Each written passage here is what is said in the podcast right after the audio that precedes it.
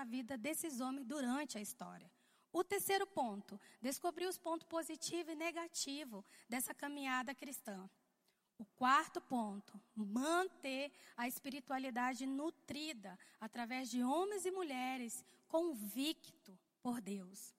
E o último ponto, eu coloquei respeitar as outras linhagens cristãs que fazem parte do corpo de Cristo.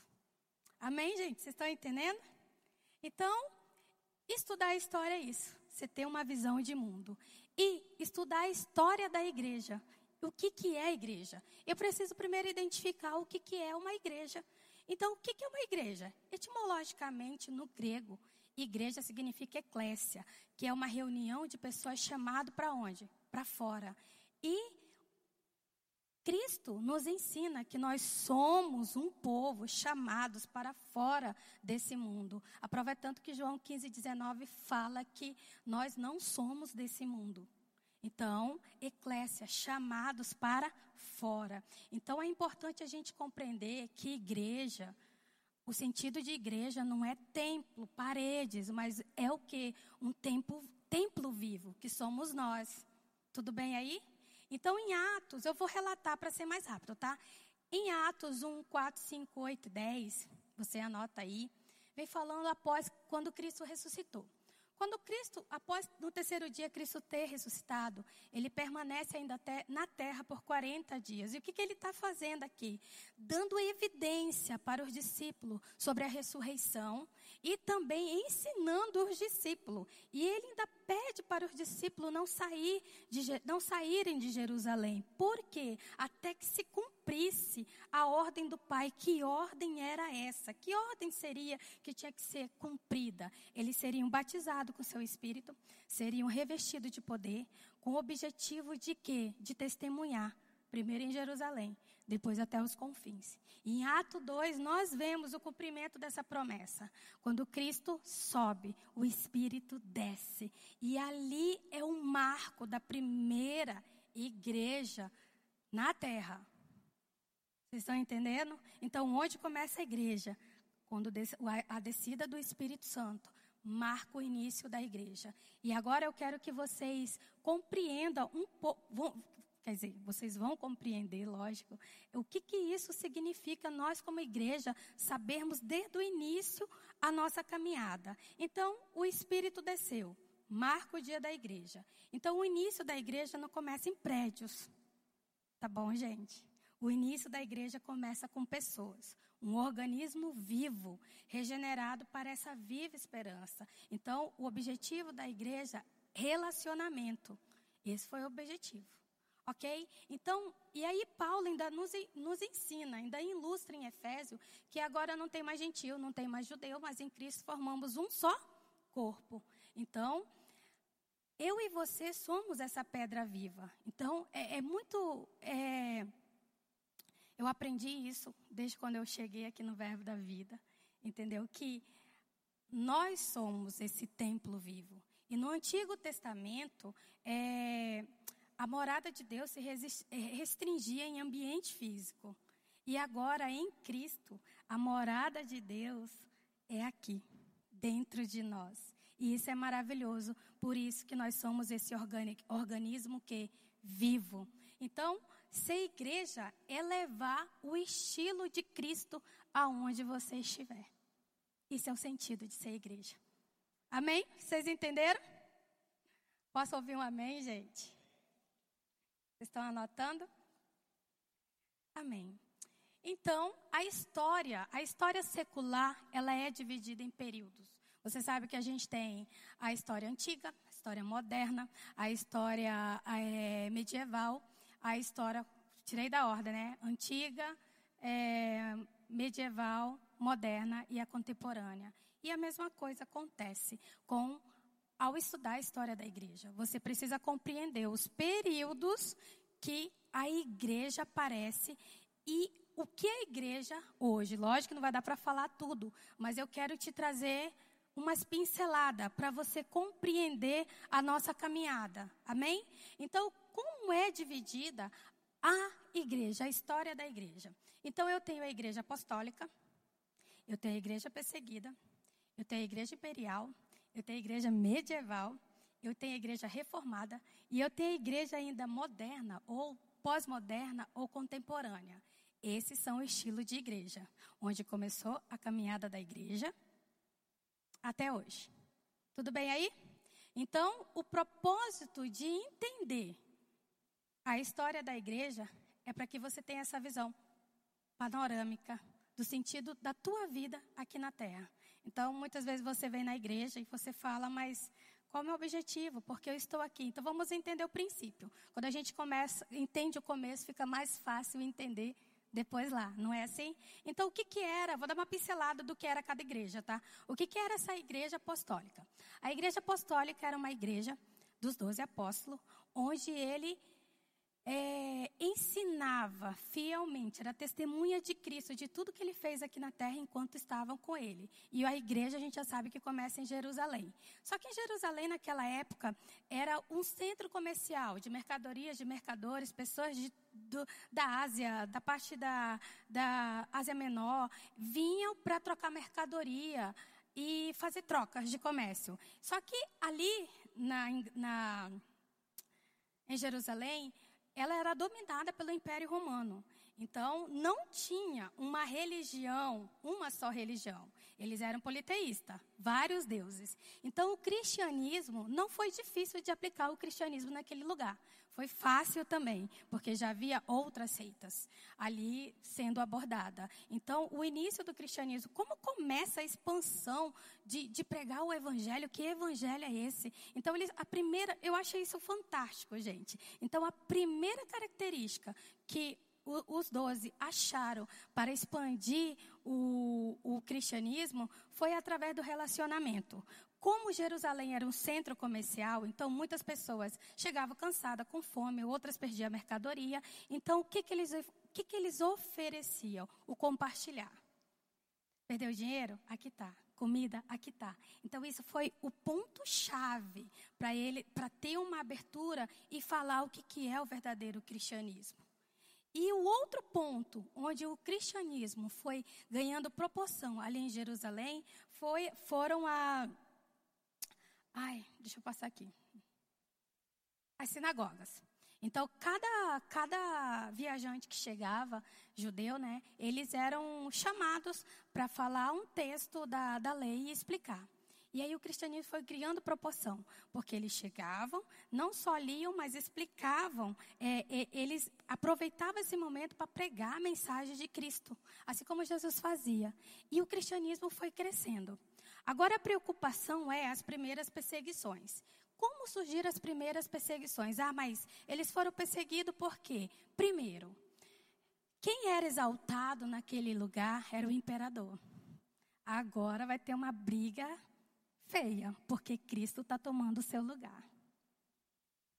E outro, como tinha várias seitas, havia manifestações místicas, mas não chegavam é, a tremenda proporção do que foi o cristianismo. Porque naquele momento, quando eles tinham a abertura para falar do que Cristo, de toda aquela sã doutrina, eles, eles começavam, a, a, as pessoas davam abertura e eles começavam a realizar milagres curas, é, milagres criativos eram realizados. Então, perna crescia e a, a, o braço crescia, é, enfermidade secava e foi começando a fazer assim, todo mundo, uau, que que é isso? E várias coisas foram acontecendo, morto foi ressuscitando, demônio sendo expulso, até a sombra do apóstolo servia como efeito é, curativo, curando as pessoas. Então, todo mundo, uau. E aí o que, que acontece? Já estava havendo as pequenas perseguições. Então o, os cristãos começam a ser presos. Só que nem as prisões foram párea para eles. Porque anjo vinha, descia e abria. Então, uau, isso é poderoso. Então, fora isso, não era só. Fora isso, muito mais, né? Até as víboras, quando mordiam o apóstolo, não era ele que morria ela era a víbora que morria. Então, as pessoas olhavam para o cristão, são bruxos. Nós vamos ter que prendê-los. Eles estão criando uma desordem aqui na capital, de, na, em Jerusalém. Então foram isso que eles fizeram com os cristãos, a primeira perseguição. E muitos cristãos, muito não, os apóstolos, a maioria deles foram mortos, martirizados, é, foram enforcados, foram mutilados, mortos à flecha. E o que, que aconteceu depois? Passaram-se um bom tempo, surgiu então os pais da igreja. Que seriam os pais da igreja? Essas pessoas que, que, que, que andaram, assim que eu falo, andaram, preservaram o estudo, o ensino dos apóstolos. E eu vou citar um deles, não vou citar todos que não dá. Mas o que mais nos chamou a atenção, não me chamou a atenção e chama a atenção de muitos hoje na história, é o Agostinho de Hipona. O Agostinho de Hipona, antes da sua convenção, ele servia a outra seita, e aí ele era um filósofo, ele também era professor de retórica, e todo professor de retórica sempre pergunta por quê, para quê, e tem que achar as respostas. E ele não achava as respostas onde ele estava, então ele tinha um amigo que se converteu ao cristianismo e ele começou a frequentar essas reuniões. E ele foi impactado com a palavra, verdadeiramente o que estão falando de ressurreição, verdadeiramente, o que estão falando de arrependimento, de juízo, é verdade. Então ele começou, ele foi convencido intelectualmente que era verdadeiro. Mas, o que me chama a atenção, não sei se todos sabem, mas ele tinha um problema sério com o pecado da imoralidade. E toda vez que ele ia nessas reuniões, ouvia o testemunho do que, do que esse evangelho pode fazer, ele se sentia incapaz de ser também um cristão, porque quando ele olhava para a sua debilidade, quando ele olhava para que roubava a sua força, ele falava: Eu nunca vou ser um cristão. Mas a palavra começou a mexer com Agostinho. E aí, na história, conta que ele teve um encontro. Ele foi tão impactado com a palavra que ele teve um encontro no jardim, ele começou a chorar. E um anjo apareceu, falando que ele tinha que ler o livro de Romanos 13, 13. E aí ele teve uma, uma, uma experiência, ele já tinha tido, ele já estava convicto intelectualmente, mas ele precisava ter uma convicção espiritual. E ali naquele momento, ele começou a chorar muito e de repente uma paz, uma alegria invadiu, porque foi instantâneo. Então Agostinho ele é conhecido como teólogo da graça. Por quê? Que graça é essa? A graça que apareceu, a graça que tocou, a graça que fez ele esquecer que ele é, ele é um pecador, mas quando a graça o tocou, olha, você pode até fazer o mal, mas agora eu te ofereço o bem. E Agostinho foi impactado por essa graça sublime graça que mostrou o lado da vida. E o arrependimento gerou essa salvação. E automaticamente ele se tornou um grande missionário. E o prazer de Agostinho era servir ao Senhor. Alguém se identifica? Amém? Então chega ao fim essa, essa, a, a, o pai os pais né, da igreja. Começa então uma nova era para a igreja, a igreja perseguida. Lembrando que ela já estava sendo perseguida, mas agora a perseguição da igreja se torna sangrenta. Então é uma era sangrenta para os cristãos. De que maneira? Houve vários decretos, mas o pior decreto saiu aqui. Então, é, a Bíblia foi retirada, todos os templos que, onde eles se reuniam foram destruídos e eles tinham que renunciar à sua fé. Se isso não acontecesse, eles eram executados. Então, o motivo da perseguição? Primeiro, monoteísmo. Os cristãos estavam tentando implantar só um Deus e o império não aceitou. O outro motivo, a igreja crescia economicamente. Então, isso abalava as estruturas do Império Romano, porque era eles que tinham que ser os detentores do dinheiro. É, e outra coisa, é, eles não queriam ter comunhão com os, pagão, com os pagãos. Então, isso era uma ofensa. Então, eles falavam que os cristãos causavam desordem. E e adoração ao imperador. Não era mais o imperador romano que estava sendo adorado, e sim Cristo exaltado e adorado. E as reuniões secretas que os cristãos faziam é, amedrontava o império, porque eles achavam que eles estavam se rebelando contra ele. Então, isso fez com que gradativamente, aí é gradativamente, aquela fé do coração, gradativamente, deixa de ser do coração e passa a ser mais um exercício intelectual. Então, vocês estão entendendo? Então, a igreja apostólica, depois a igreja, quem lembra aí que eu falei? a igreja perseguida. Agora nós vamos ver um pouquinho do que foi a igreja imperial. Então, na igreja é, perseguida, tudo que era dos cristãos tiraram. Só que agora aqui na igreja imperial, o império que era pagão se torna agora império cristão. E aí, por que isso aconteceu?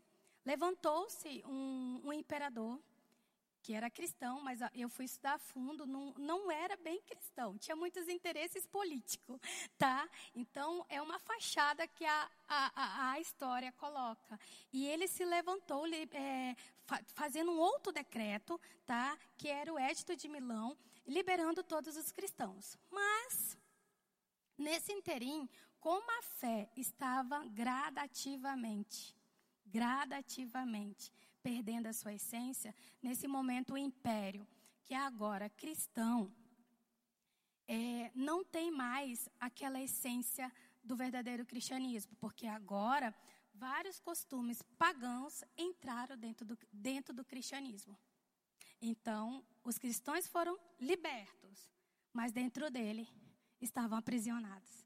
Porque a verdadeira essência do evangelho já não estava mais. E aqui a igreja e o Estado se unem e aí, quando a igreja e Estado se unem, a igreja que não era mais cristã, a igreja cristã é subordinada ao poder papal e forma assim a Igreja Católica Apostólica Romana. E o resultado disso é que ela se torna uma máquina política e a igreja torna-se mundana, longe do verdadeiro princípio cristão. Ambição e orgulho prevalece. Isso dentro da igreja imperial. Tem mais coisa? Tem. Só que eu vou abordar isso aqui.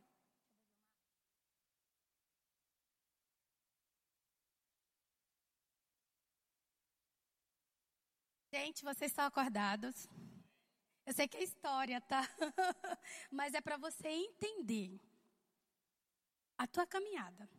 E você, o coração realmente vai ser mexido e aquecido.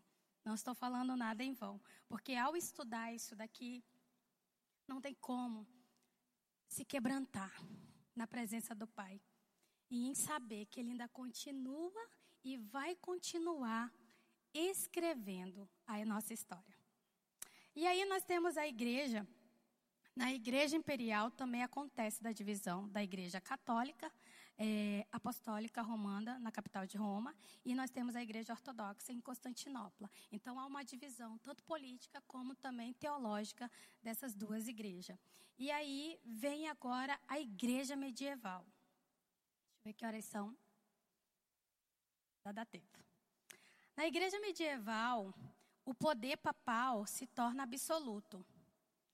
Então a igreja agora ela é detentora, ou seja, possuidora de grandes propriedades, dominando o campo e o saber.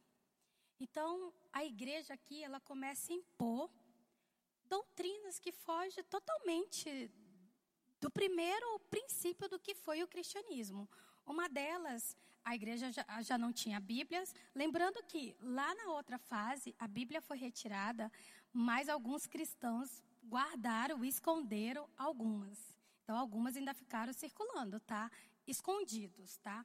E aqui, na igreja medieval, na Idade Média, é, a Bíblia ela é proibida totalmente. Somente, somente os clérigos podem ler a Bíblia.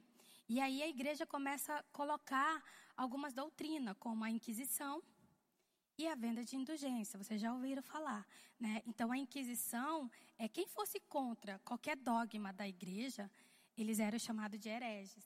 E aí, se não respeitasse, eles eram executados. E o outro é a venda de indulgência, onde os fiéis pagavam, pagavam para obter a sua salvação. Isso aconteceu na Idade Média. Só que aqui na Idade Média também surgiram as primeiras universidades, entre a ação e iluminismo. O que antes era o teocentrismo, Deus centro de tudo, agora, com tanta coisa que a igreja foi fazendo, tirando, ofuscando, a fé cristã, ninguém mais quer saber de Deus. Então entra agora a, a razão, o porquê disso. Tudo agora tem que ter um porquê, não tem mais o dedo de Deus. Tem que explicar o porquê. Então entra essa questão do iluminismo.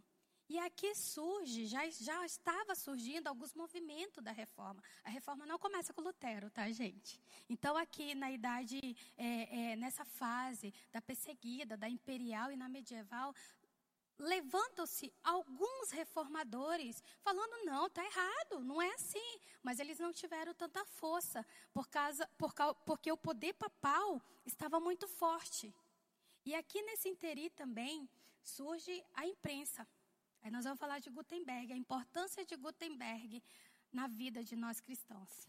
É poderoso conhecer a história, gente.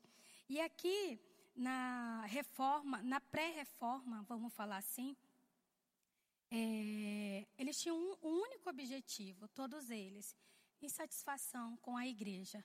E eu vou citar o nome de um que é impactante para nossas vidas hoje. Todos foram, mas tem um que se destaca, que é John Hus. Procure saber quem ele é. Quem era John Hus? John Hus ele criticou, foi um dos primeiros a criticar as indulgências, a riqueza da igreja, essa comunhão restrita que a igreja tinha, e ele morreu queimado. Porque naquela época qualquer pessoa lembra das indulgências? Quem se levantasse contra a igreja, eles eram executados. E mas qual era o objetivo do, do, do reformadores?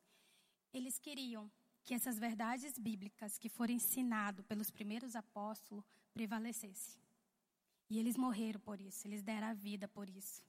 Aí vem Gutenberg, o grande famoso que inventou a imprensa. E o primeiro livro a ser impresso foi a Bíblia. E a Bíblia não mais restrita somente aos clérigos, agora passa a ser levantada em outras nações, em outros idiomas. E as pessoas começam a estudar a Bíblia.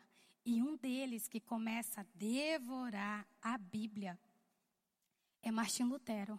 Mas antes de chegar no Martim Lutero, John Hus, quando estava antes dele ser morto, estava preso, e ele não negou a fé dele. Ele falava: "Não, a Bíblia é verdadeira. Tudo que diz na Bíblia é verdade.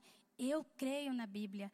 E ele falou assim, uma frase muito famosa. Ele falava assim: vocês podem estar matando um ganso, mas daqui a 100 anos vai ressuscitar um cisne.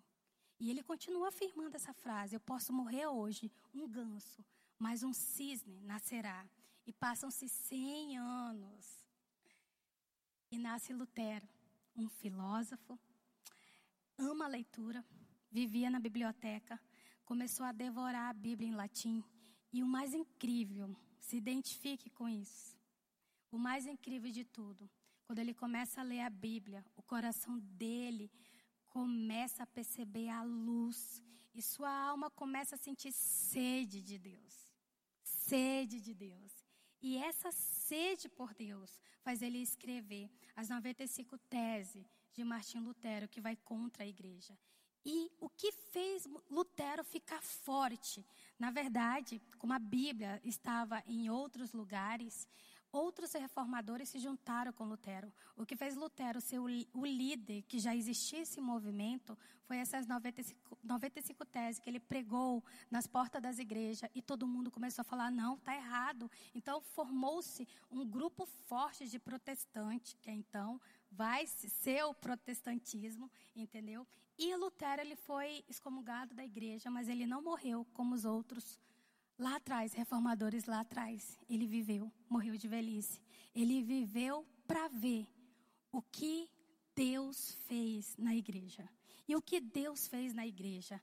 Nesse interim, é que ele foi excomungado e, e formou-se então uma nova comunidade, os protestantes. É, os fiéis, as pessoas começaram a perguntar para ele: é, como é que você conseguiu? Lutero só falou uma coisa: eu simplesmente estudei, eu simplesmente ensinei, eu simplesmente cavuquei a palavra e preguei. Enquanto eu dormia, a palavra de Deus enfraquecia o papado. Eu não fiz nada, foi a palavra que fez tudo.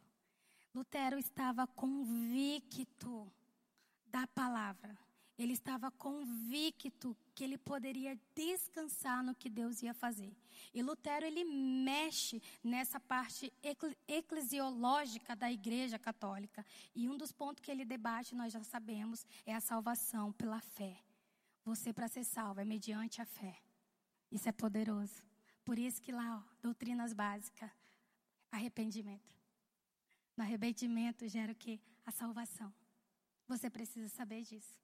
E é por onde? Pela fé. Uma das coisas que também Lutero mexeu foi em resgatar a autoridade da palavra, empoderar. Todos ficaram sabendo o que tem na palavra, todos começaram a ler a palavra. E isso foi poderoso. E o que me chamou mais atenção estudando a história da igreja, todos os reformadores, eles tinham um amor incansável pela Bíblia. A tal ponto que toda vez que eles iam pregar a palavra, a preocupação deles, quem tem que aparecer mais é o que está na palavra e eu de menos. Era o amor que existia na vida desses reformadores. Por isso que quando a gente estuda esse legado deixado na, na história, tem que moldar a nossa vida, gente. Tem que moldar a nossa vida. Amém? Então, a luz da verdade invade gerações. Salmo 145 fala assim: Uma geração contará o feito da outra geração. Uma geração contará o feito de uma outra geração. E a reforma ela ganha essa grande proporção a nível mundial. A nível mundial. E o que aconteceu com os católicos? Houve um decreto lá atrás. Então, católico e protestante assinaram um acordo que até hoje prevalece. Então, cada um, vamos dizer assim, no seu quadrado. E o que marca, então, a, a fase moderna ou contemporânea? Lembra que eu falei que o protestantismo até hoje prevalece? Esse é um marco, um dos marcos. Então, do século 17 até o século 21, de uma maneira interrupta, interrupta, o protestantismo ainda continua a ser forte. Deus ainda continua a usar os seus para pregar o evangelho. Mas que evangelho? Qual é? O início de tudo. Arrependimento é real. Nascer de novo é verdadeiro arrependimento pelos seus pecados, ressurreição. Cristo voltará. Juízo é real. E isso tem aquecido corações, os nossos corações. E sabe, alguns fatos é, que nós estamos vendo, ele tem que realmente acender o nosso coração, como eu disse. E essas verdades que foram resgatadas lá na reforma, entendeu? Elas precisam ser vivo dentro de nós. Por isso que nós temos que ser como Lutero. O que, que eu tenho que aprender com Lutero? Vamos cavucar, vamos mexer, vamos, vamos sacudir. O que, que tem aqui para mim? Antes isso daqui não podia ser livre. Hoje nós temos ela, o que nós temos feito.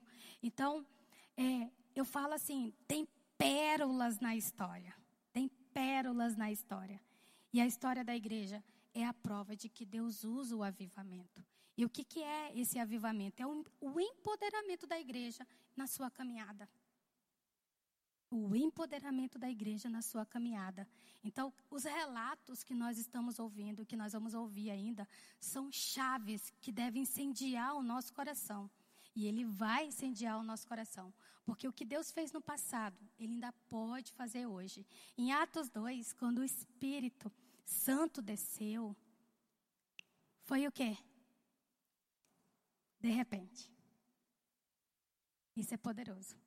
O de repente, é, nós não produzimos. O de repente é dele. É ele que produz. E Deus trabalha com essas heranças históricas. Deus trabalha com essas heranças justamente para nós entendermos que Ele é o Deus da história, o Deus que modifica a história, o Deus que, ainda que venhamos tentar mudar as coisas, vai prevalecer. Sempre vai prevalecer. E que você não pode esquecer jamais. Você e eu somos continuidade dessa história.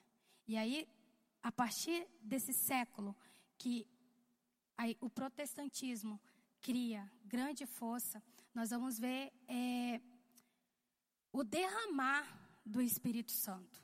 Talvez você fale assim, mas eu não vejo. Vou falar uma coisa para vocês, gente. Procurem ver relatos. Procurem ver documentários. Tem muita coisa que Deus está fazendo no mundo. Isso tem que impactar, incendiar o nosso coração. Se você, quando você escuta a vida de John Wesley, que era um metodista. John Wesley era um missionário nas Américas. Ele ficava evangelizando os índios. Numa viagem marítima com os moraivos, o barco quase, o barco não, o navio quase afundando, ele descobriu, naquele momento, ele se impactou, que ele sabia que ele não tinha certeza da salvação. Fazendo tudo direitinho, mas ele não tinha certeza da salvação. Quando ele volta para a Alemanha, a história fala que ele foi impactado com um trecho de Lutero que fala assim: que a mudança opera por um coração arrependido mediante a fé. Aí ele ficou, a mudança opera por um coração arrependido mediante a fé. E ele ficava, e diz que de repente, gente, de repente, um fogo consumiu o coração dele. Um fogo. E esse fogo que consumiu o coração dele arrancou o medo. E o que, que acontece? Ele começa a pregar nos cemitérios, ele começa a pregar nas ruas, e várias pessoas vêm ouvir John Wesley pregar e perguntaram para ele: qual o segredo? Ele só falou uma coisa: eu só pego fogo e eles me vêm queimar. O impacto do avivamento de John Wesley levou vários, vários missionários se espalhando pelo mundo. Sabe que eu e você precisamos falar isso para Deus. Às vezes a gente está fazendo tudo certo na igreja.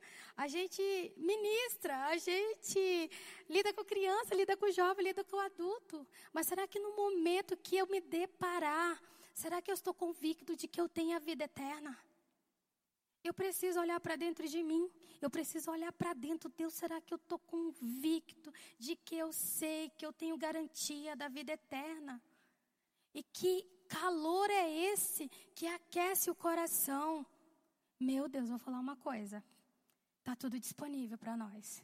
Nós temos que queimar com a palavra. Queimar de que maneira? Eu vou falar uma coisa para vocês. Eu perguntei para o pastor Gilmar, não sei se, se o senhor vai lembrar. Mas quando eu tinha 12 anos de idade, é, eu tinha prazer de estar lendo a palavra. Porque a minha casa servia a, outro, a outros deuses e eu via o que ele fazia com a, minha, com a minha mãe, com meu pai, com todo mundo. Eu via o outro lado. E com 12 anos eu comecei, sabe, eu queria a palavra, eu ficava lendo os salmos, eu ficava. E um dia na igreja, na igreja, eu estava, falo, Senhor, esteja aqui comigo, Senhor, eu te desejo, Senhor, eu te quero. Do alto, queimou meu corpo todo. Um fogo me aqueceu. Eu não pude falar para minha mãe. Eu não pude falar para meu pai. Eu não pude falar para ninguém. Porque iam pensar que eu era louca. Muito tempo depois eu entendi que é o batismo com fogo. Capacitação. É isso que nós precisamos resgatar de volta. Está disponível para nós? Está disponível. Queima. Ah, mas comigo não é assim. Está lá na doutrina. Então você precisa desejar que Ele queime você. Que Ele queime, que aqueça seu coração. Que o desejo seu seja o prazer de estar com Ele. O temor do Senhor sendo estabelecido dentro de você. O que falar então de Agnes Osmond? Está aí no livro de vocês, do Rema. Tá, mas o que falar dela? Eu fui procurar, eu falo, meu Deus, ela tinha 30 anos, ela foi, recebeu o batismo do Espírito Santo e por três dias, três dias, ela não conseguia falar inglês, ela falava em mandarim. O resultado desse avivamento, o que, que trouxe para o mundo? O ensino apostólico, batismo em línguas. Nós temos. O que, que nós estamos fazendo? Nós temos. O que falar então de Evan Robert? Ele ensinava o povo a pedir que o Espírito Santo viesse agora. Eu me imaginei na pregação dele, quando eu escutei, falei, meu Deus, fala o Senhor veio agora. Quando eu falei isso lá em casa, eu também me derramei, entendeu? Nós já temos, mas às vezes não reconhecemos. E precisamos, Senhor, olha, me quebra mesmo, me leve para o chão, porque é maravilhoso saber, entendeu? que não somos nada, é Ele que faz.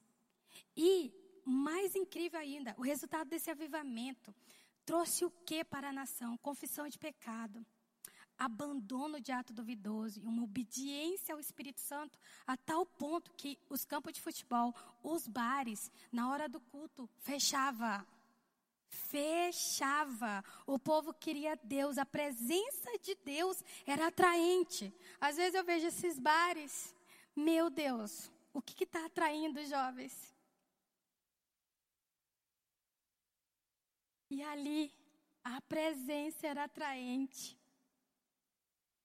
Fala, Senhor, meu Deus, o quanto precisamos realmente nos arrepender, para que tudo isso seja de volta manifestado, a presença sendo atraente, as igrejas cheias.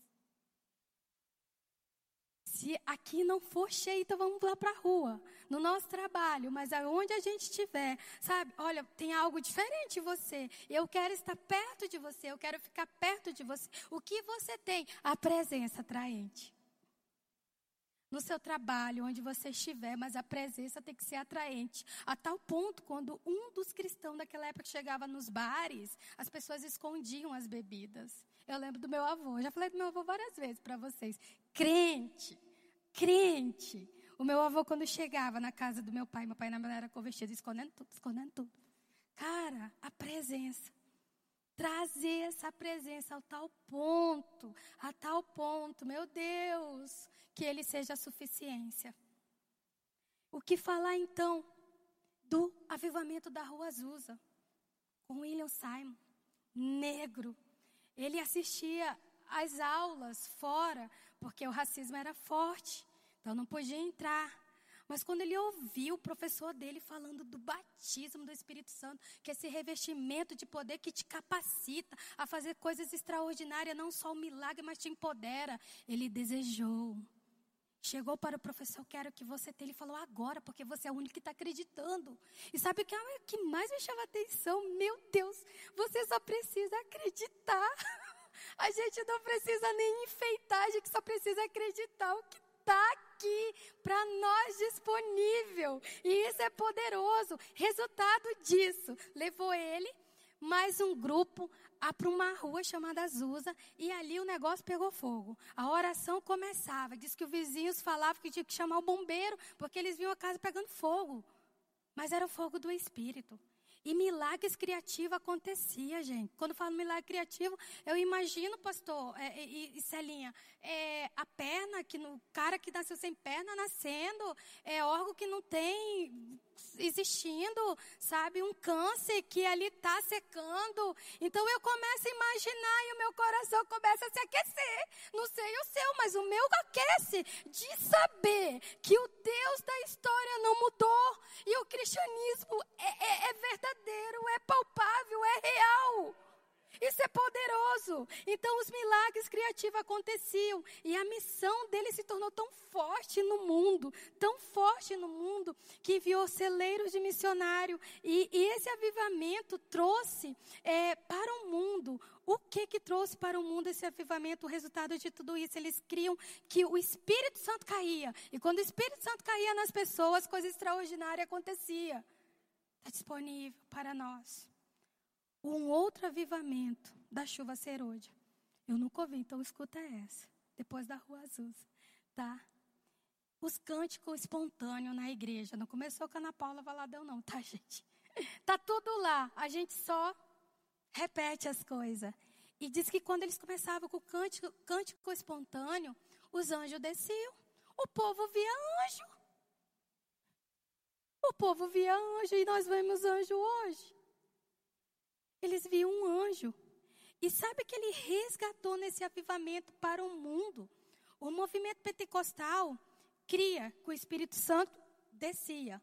O movimento da chuva serôdia cria que havia uma comunicação na imposição de, de, das mãos. Está lá, em Atos. Todos os dois. Pode ler. Eu fiquei boca aberta.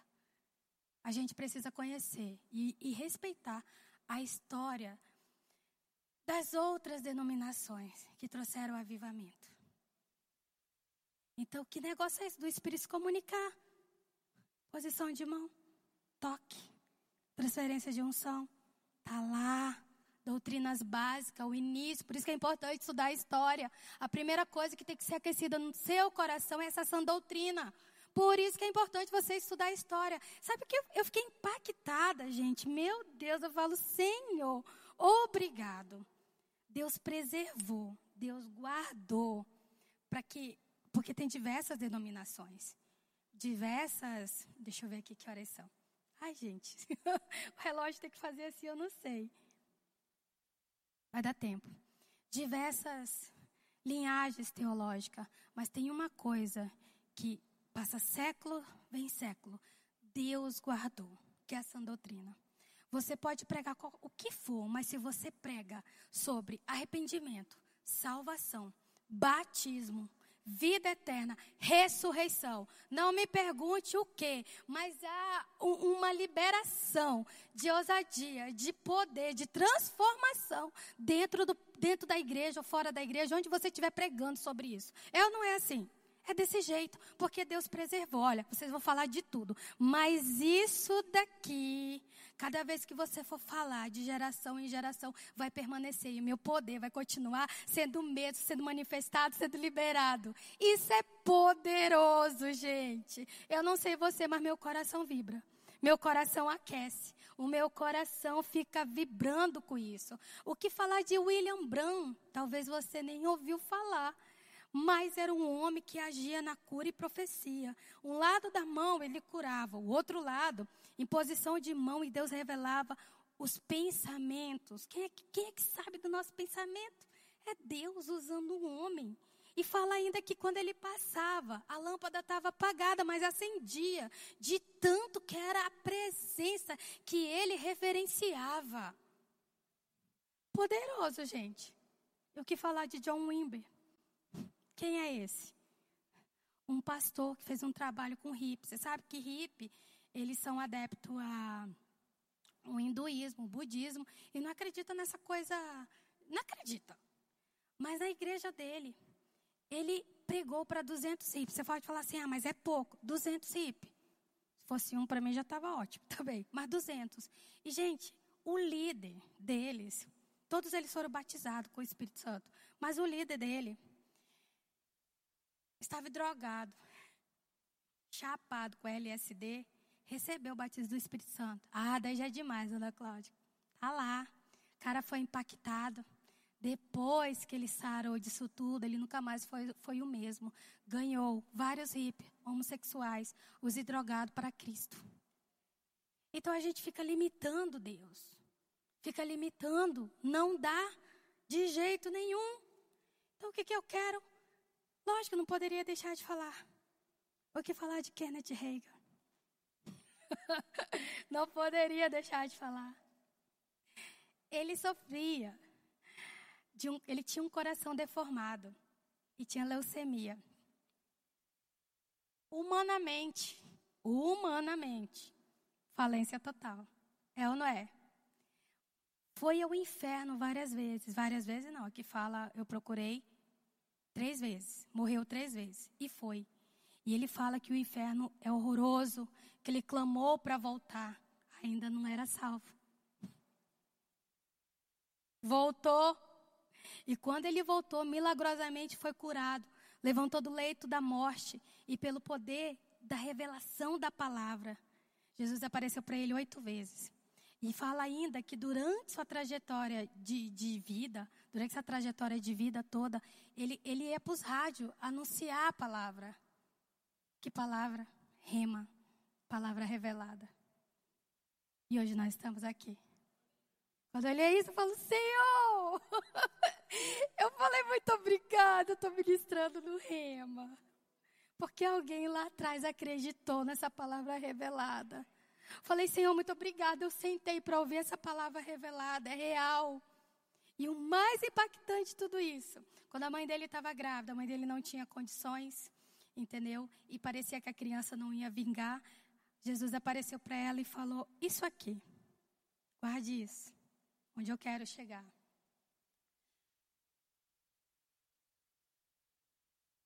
Esse bebê irá viver e ele fará parte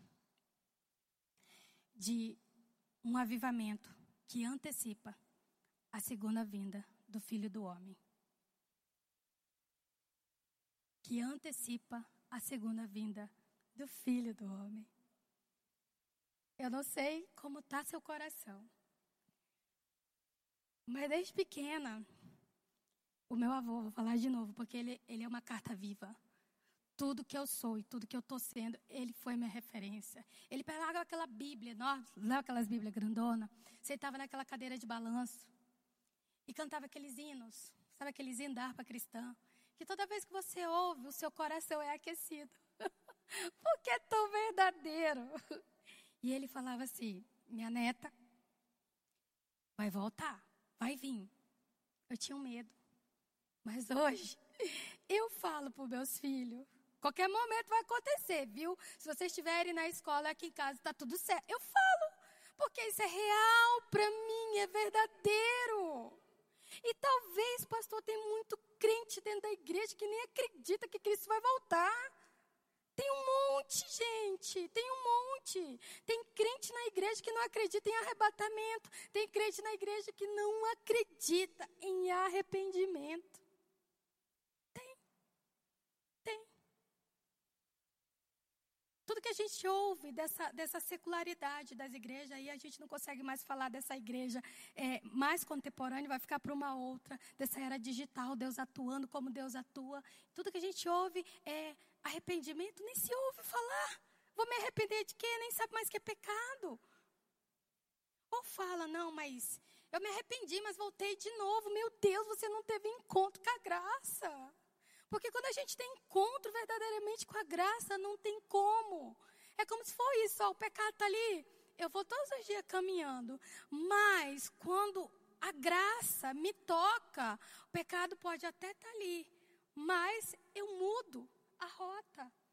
Eu mudo a rota. Porque eu não quero mais aquilo que me faz mal. Eu quero agora o que me faz o bem. Ainda que o pecado me chame, não, não quero mais. Decido ficar com ele. Arrependimento. E o arrependimento traz salvação. E muito crente na igreja precisa provar desse arrependimento. Mas eu já estou na igreja, mas você talvez nem provou o que é arrependimento, gente. Por isso que a consequência disso, as igrejas muito frias. Por isso, a consequência disso, você nem acredita que Cristo vai voltar, Cristo vai voltar. Voltar nada, meu avô falava tanto. Uma vez eu falei isso. Hoje eu falo, Senhor, muito obrigada. Meu avô vai. Eu falo, eu falo lá em casa. Falei, gente, meu avô vai ressuscitar. Aí já ouvi falar assim, não, mas eu quero. Ah, eu quero morrer. Porque eu não quero estar aqui no arrebatamento. Meu Deus, os mortos são primeiro, gente. Não tem como. Entendeu? Os mortos primeiro. E depois nós eu imagino que vai ser um, dia 2 de finado. Aquela loucura, todo mundo lá, tudo se abrindo, meu Deus, que loucura, né? Na minha. Mas o que, a gente ri, mas o que, que tem que ser real? Isso tem que ser verdadeiro. Isso tem que ser uma carta viva. Vai acontecer. E o que é mais incrível, durante todas essas perseguições, eu enxuguei, pastor, ainda dá tempo, né? Enxuguei, entendeu? Durante essas perseguições, tentaram calar a igreja tentaram calar a igreja. Aí nós vamos lá em Mateus. Quando Pedro fala assim, verdadeiramente tu és o Cristo. E Cristo fala assim, Pedro, edificarei minha igreja. E as portas do inferno prevalecerá sobre ela. Edificarei minha igreja e as portas do inferno não prevalecerá sobre ela. Quando Cristo olha para Pedro e fala, eu vou edificar, ele está falando isso daqui, ó. Isso daqui, ó. Deus colocou isso no meu coração. Eu falo, meu Deus, é poderoso. Tá? Tudo que eu e você precisamos entender é ser convicto. Pedro estava convicto de que ele era o Cristo. E tudo que eu e você precisamos nos tornar, o que nós precisamos fazer é ter esse desejo de conhecer quem ele é. E assim, quando eu tenho esse desejo de conhecer quem Ele é, eu me torno essa testemunha eficaz. Que quando Cristo ainda estava na terra, falou assim: recebereis poder descer sobre vós. Para quê? Para que vocês sejam as minhas testemunhas em Jerusalém e no confins. O que acontece hoje, às vezes a gente quer, a gente fala do que Cristo fez, mas às vezes não tem aquele impacto, aquela coisa viva. Então, quando eu entendo quem eu sou nele, eu me torno essa carta viva. Amém, gente? Seu coração está aquecido, gente, porque o meu tá. Então o Deus da história continua agindo. e sempre vai continuar agindo. Não sei se você se esfriou, mas uma coisa eu vou te falar, aqueça seu coração. Não deixa que o engano roube isso de você. Tudo que foi colocado ali no início da igreja permanece, está disponível. Então, aonde você for, essa igreja, essa igreja viva, vou vir para cá, tá? Essa igreja viva, leve Cristo, impõe as mãos. Eu nunca vi pastor um morto, eu nunca ressuscitei morto, eu nunca vi. Assim, mas eu creio. Eu acredito. A palavra é verdadeira. Deus é supremo. Cristo é real. Tudo que ele nos ensinou é verdadeiro. Meu avô falava assim: a preocupação do meu avô era: eu não sei se todo mundo vai conseguir estar lá, mas eu vou. E essa certeza que a gente tem que ter. Está convicto agora. O céu é nosso lugar aqui, é momentâneo.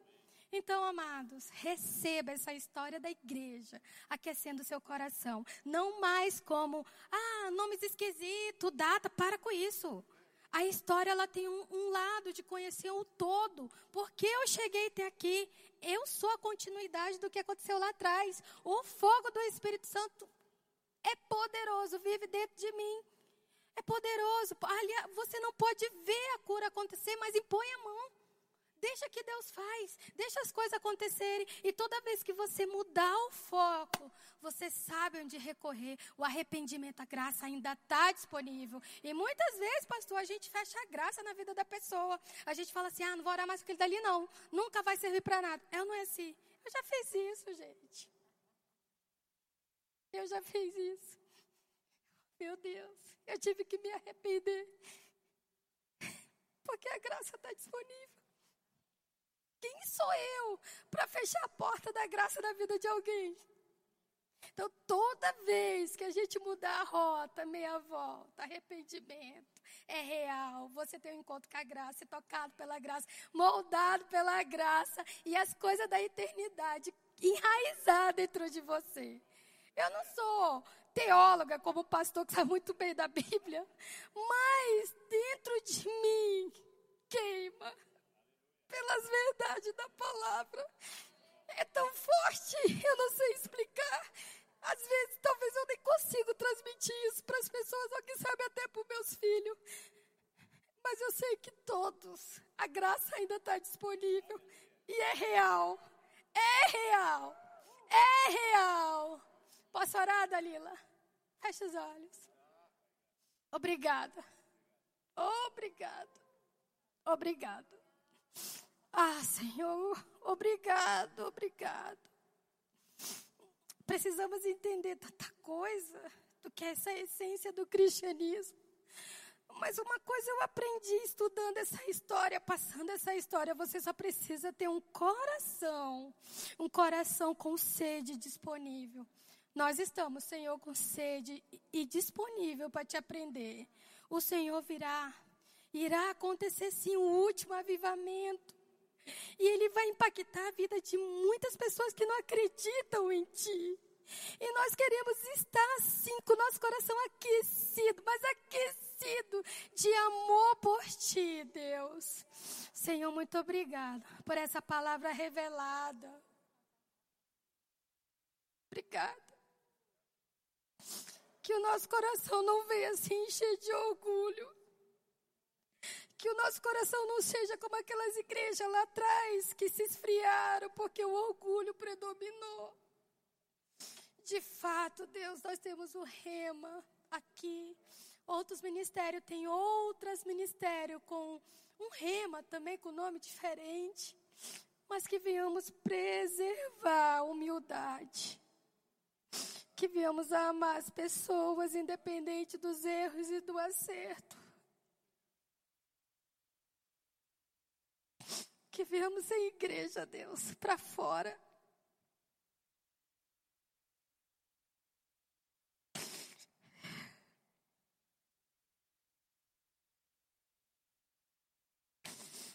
Obrigado por isso. O Senhor é real.